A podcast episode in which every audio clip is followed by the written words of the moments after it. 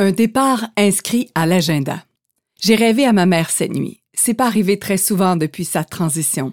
Je la voyais assise sur un divan. J'avais conscience dans ce rêve qu'elle était dans une autre dimension. Et j'étais vraiment très intriguée de ce que je pouvais percevoir si je la touchais. Je me suis approchée puis j'ai tendu le bras vers elle délicatement. Au lieu de sentir la douceur de sa peau, ma main l'a traversée et j'ai reçu une sensation phénoménale de pureté. Je touchais son énergie. Je n'avais jamais ressenti cela de toute ma vie. En larmes, je lui ai posé une question. T'ennuies-tu autant de nous qu'on s'ennuie de toi? Avec beaucoup de douceur, elle m'a dit Non, l'ennui n'existe pas ici. Je suis toujours avec vous. Comment pourrais-je m'ennuyer? Je t'avoue, j'ai été secouée par ce rêve, pour deux raisons. Principalement d'abord par l'énergie perçue en la touchant. C'était vraiment, vraiment comme toucher une densité dans une autre dimension, vibrant, puissant, doux et bon. Ensuite, par l'absence d'ennui, qui ouvrait ma conscience à de nouvelles possibilités. Message reçu de mes guides. Bien souvent, vous observez la mort d'une seule perspective, celle de la perte. Bien que nous comprenions qu'avec l'expérience physique vient beaucoup d'émotions, la mort n'est pas réellement la mort.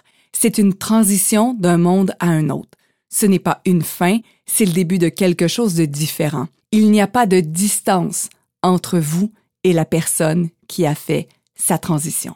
Quand je m'ennuie de la présence de ma mère, c'est que je focalise mon attention sur son absence. Je ne choisis pas de regarder là où elle est bien, dans cette dimension où elle n'a aucune souffrance ni aucune limitation. Sur le calendrier de ma mère, à la date du 26 octobre 2019, c'est écrit en gros départ. Elle devait partir pour la Floride avec mon père. Un dernier grand voyage, disait-elle. La roulotte était attachée après le camion. Il lui restait une boîte à apporter. Le 26 octobre, comme indiqué sur le calendrier, ma mère est partie, mais pour l'au-delà. Elle est morte à l'heure où elle devait embarquer dans le véhicule familial. Morte. C'est la seule fois que j'utiliserai ce mot pour que tu saisisses bien ce qui s'est passé. Cela dit, j'aime pas vraiment ce mot-là. Je le trouve lourd et sans possibilité.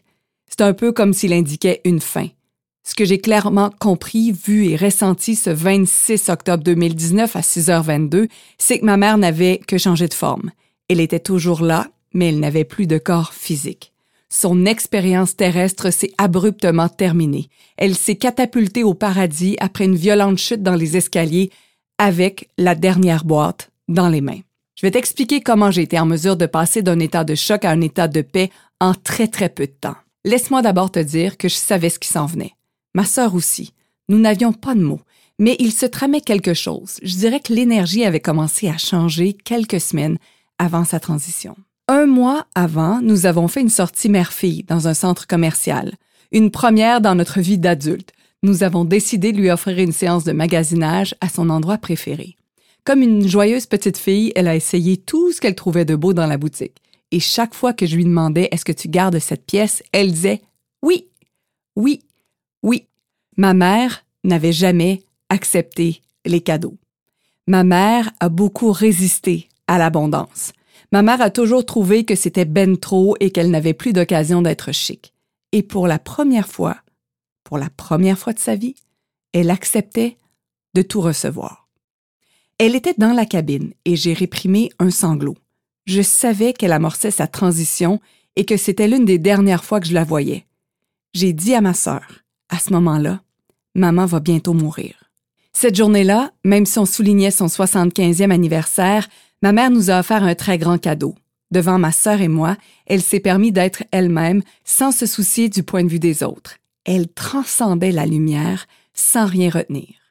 24 octobre. Ma mère me parle de ses inquiétudes. Elle craint que quelque chose de grave ne se produise pendant son périple en Floride. Je lui confirme aussi que je perçois quelque chose. Je vais voir demain si on part. Ce à quoi je réponds Non, maman, demain il sera trop tard. Je sais qu'ils ne doivent pas partir. Elle le sait elle aussi. Nous sentons réellement que quelque chose de déstabilisant est sur le point de se produire, sans savoir quoi. Et en même temps, nous faisons des blagues sur sa mort prochaine. Elle me promet qu'elle restera près de moi et qu'elle m'aidera à découvrir le monde des énergies et des autres dimensions. 25 octobre. J'annule ma journée de coaching. À l'intérieur de moi, ça crie priorité, mes parents. Je ne résiste pas à cette intuition. Mon mari et moi accompagnons notre fils à son match de hockey à Trois-Rivières. Au retour, je sens une pulsion et j'en parle à mon mari et à mon fils. Nous arrêterons à Joliette saluer mes parents avant leur départ. Ma mère voulait vraiment me remettre des choses en main propre. Je suis allée la voir quelques heures avant sa chute. Je ne l'avais jamais vue aussi fatiguée. Son visage était étiré comme si la vie avait commencé à se retirer. À un certain moment pendant notre courte visite, elle a mimé une grosse boîte qu'elle devait déplacer de la maison à la roulotte. Et il y a une pensée qui m'a traversé l'esprit à la vitesse de l'éclair. Il se passera quelque chose avec cette boîte. Non, je n'ai pas été en mesure de modifier la ligne de vie de ma mère, et je suis convaincue que ce n'était pas ma mission à ce moment-là. Percevoir, savoir et reconnaître ce qui était sur le point de se produire était le cadeau. C'était sa façon de m'aviser que c'était ainsi que serait sa fin c'était sa puissance. Je l'ai embrassé une dernière fois et j'ai regardé son ménage. Quelque chose me disait dans la maison que tout était prêt pour une suite sans elle. Je ne suis restée que 45 minutes. Et j'ai une image encore bien précise en tête. Je me souviens de la regarder avec le sourire alors que je quitte sa maison en lui envoyant la main et je lui dis On se voit à Noël? Et j'entends clairement dans ma tête que non. Aujourd'hui, c'est la dernière fois qu'il n'y aura pas de Noël cette année en sa compagnie, que nous n'irons pas les rejoindre en Floride. Et c'est effectivement la dernière fois que je l'ai vue. Avec du recul, je suis en mesure de te confirmer que par ses gestes et ses mots, elle m'avait déjà tout dit ce qui était sur le point de se produire. À peine trois heures et demie plus tard, ma mère se brisait le cou, devenant paralysée des quatre membres. Elle était placée dans un coma artificiel. Ma sœur et moi avons décliné les offres d'assistance. J'ai promis à ma mère que je ferais tout pour qu'elle quitte le plan terrestre le jour même. Dans les minutes précédant la sortie de son corps, je relevais de façon compulsive le petit drap qui recouvrait son cou, cherchant avidement les signes de son pouls. Ma sœur, elle comptait le silence entre ses respirations. Plus mon cœur débattait, plus celui de ma mère ralentissait. Elle nous faisait le don de ses pulsations de vie, afin que nous puissions continuer notre odyssée. Moins de douze heures après une violente chute dans les escaliers, la vie de ma mère telle que je la connaissais s'est arrêtée. Ma mère a quitté son corps lorsque mon père lui a murmuré doucement Tu peux y aller, mon petit chat. Son œil droit a versé sa dernière larme, sans souffle ni battement de cœur.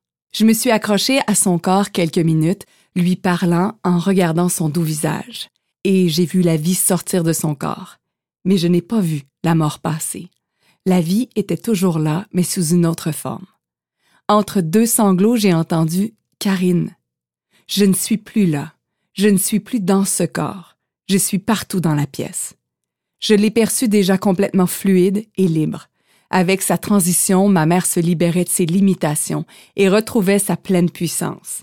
Elle était elle, sans peur du jugement, virevoltante dans une autre dimension. Je me retrouvais entre deux mondes ce qui se passait sur le plan terrestre et ce qui était plus grand que tout. Dans cette réalité, j'étais sous le choc, nous l'étions tous, mais j'avais aussi une capacité à capter qu'elle était déjà bien. Tout ce qui était prévu comme futur à court terme s'est volatilisé. D'un voyage dans le sud, nous sommes passés en 12 heures à assister ma mère pour son départ, défaire la roulotte, rentrer les boîtes, planifier des funérailles et remplir des papiers. Lorsque j'ai quitté l'hôpital, secoué et en larmes, j'ai dit à mon mari en boucle La mort, ça peut pas juste être triste. Il y avait déjà quelque chose qui m'inspirait à voir ce qui se passait autrement. Dans le lit, le souffle court, j'ai tapé sur Google Mort et vie après la mort. Qu'est-ce que je peux faire pour alléger ma vie maintenant? Quel est le cadeau dans tout ceci? Et j'ai commencé tout de suite à observer ce qu'il était possible de voir au-delà de cette réalité. J'ai donc tout de suite écouté des formations de Wendy Mulder, de Deepak Chopra, d'Esther et Jerry Hicks et Deckard Tolle. J'ai lu sur les transitions d'être physique à non physique, sur les entités et sur tout ce qui était léger pour moi. J'ai médité et je me suis posé la question suivante. De quelle façon ai-je envie de vivre cette expérience? J'ai reçu des milliers de messages de sympathie. Les gens qui m'ont écrit l'ont fait avec bienveillance. Il y avait toutefois quelque chose de très étrange Certains messages me faisaient du bien et d'autres me rentraient dedans comme un couteau dans la poitrine. Je percevais l'impact de certains mots sur mon niveau d'énergie. Si tu m'as écrit une de ces phrases, ne le prends pas personnel. Tu m'as simplement donné des outils pour que je fasse mes propres choix concernant la transition de ma mère. Avec du recul, je comprends que j'ai reçu ces phrases comme étant des conclusions faites par des gens qui avaient vécu avant moi la transition du corps physique au non physique. Des phrases comme Perdre sa maman, c'est un peu comme perdre un morceau de son âme. C'est difficile, mais on s'en sort. Mais la perte de notre mère nous transforme à jamais. Prends soin de toi. Partir aussi vite, c'est ça qui est difficile. Je te comprends tellement. J'ai perdu la mienne il y a maintenant huit ans et je m'y fais toujours pas. C'est le premier chagrin que tu vas vivre sans ta mère, alors donne-toi le temps. La première année la plus difficile. Donc toutes ces phrases me rentraient dedans. Je n'avais tout simplement pas envie d'embrasser cette perspective. Parce que j'avais pas la perception d'avoir perdu ma mère. Je sais toujours où elle est. Toujours présente, aussi énergique, drôle, elle n'a juste plus de corps à son grand bonheur, ce qui lui permet d'être partout en même temps. Si nous sommes tous uniques et que nous sommes tous différents, pourquoi devrions-nous vivre les transitions de la même façon? Et si je suis impliquée dans ma vie, quelle perspective puis-je découvrir? Si je veux reconnaître ce qui est vrai pour moi, alors pourquoi vivrais-je le deuil comme la majorité des gens choisissent de le vivre? J'ai lu, j'ai respiré, j'ai écouté mon cœur et ses pulsations, et j'ai choisi de n'acheter l'histoire de personne, ni la peine de la personne, ni la définition de la mort de personne, ni les conclusions de personne, ni l'opinion des personnes sur les prières à faire pour lui permettre d'aller vers la lumière. Quelques personnes m'ont écrit à ce propos et un message d'une inconnue m'a fait littéralement bondir de colère. Prie pour elle afin qu'elle ne reste pas dans les ténèbres. Quoi?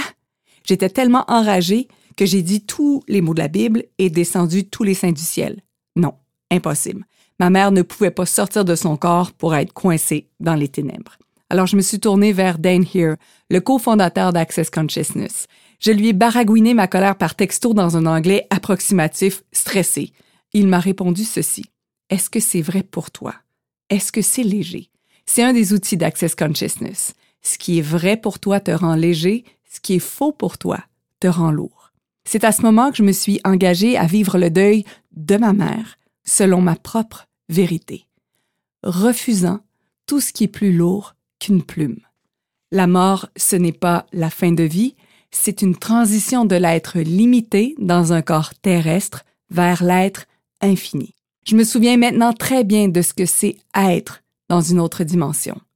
Et si la mort n'était qu'un doux passage dans l'autre monde, l'autre dimension, vers plus de puissance, plus de lumière, des questions, encore des questions.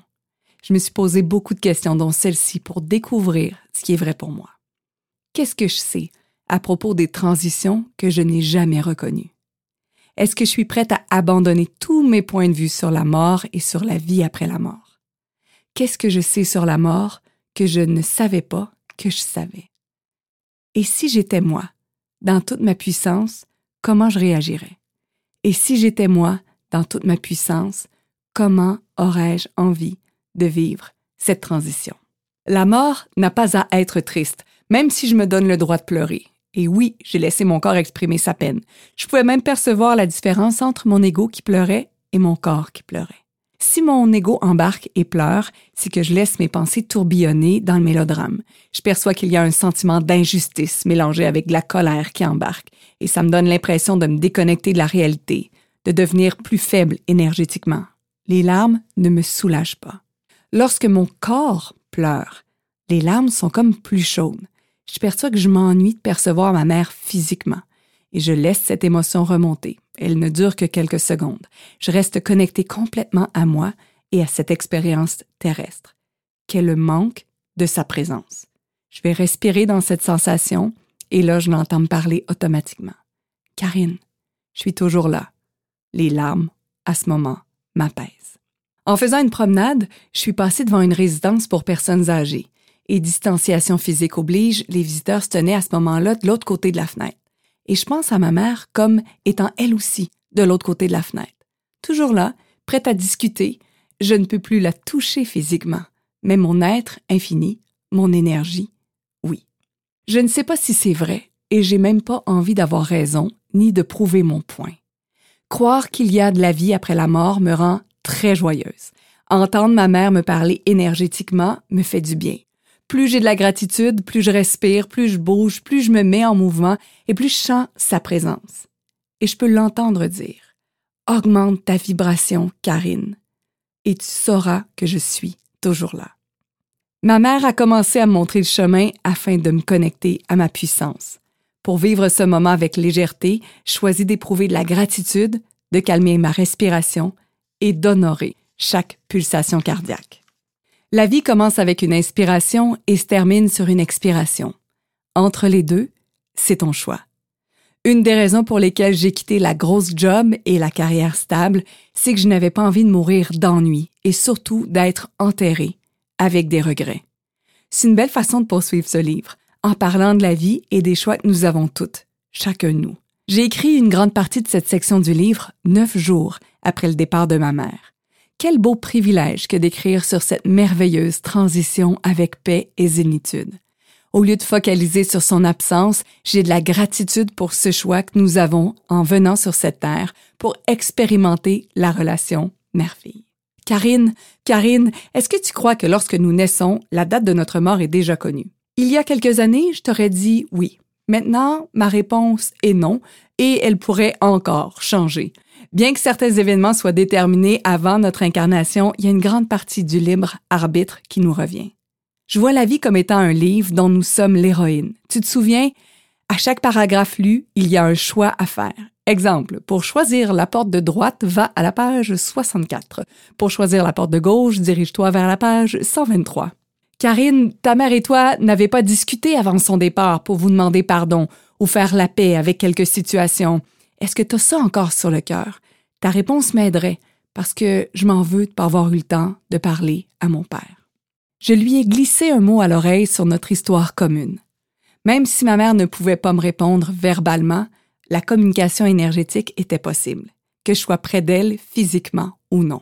Ce que j'ai perçu pendant ces dernières heures, c'est que plus son énergie se calibrait à sa nouvelle fréquence, plus nos irritants, nos chicanes et nos malentendus se dissipaient. Nos tumultes, mère-fille, n'existaient plus, ni dans sa réalité, ni dans la mienne.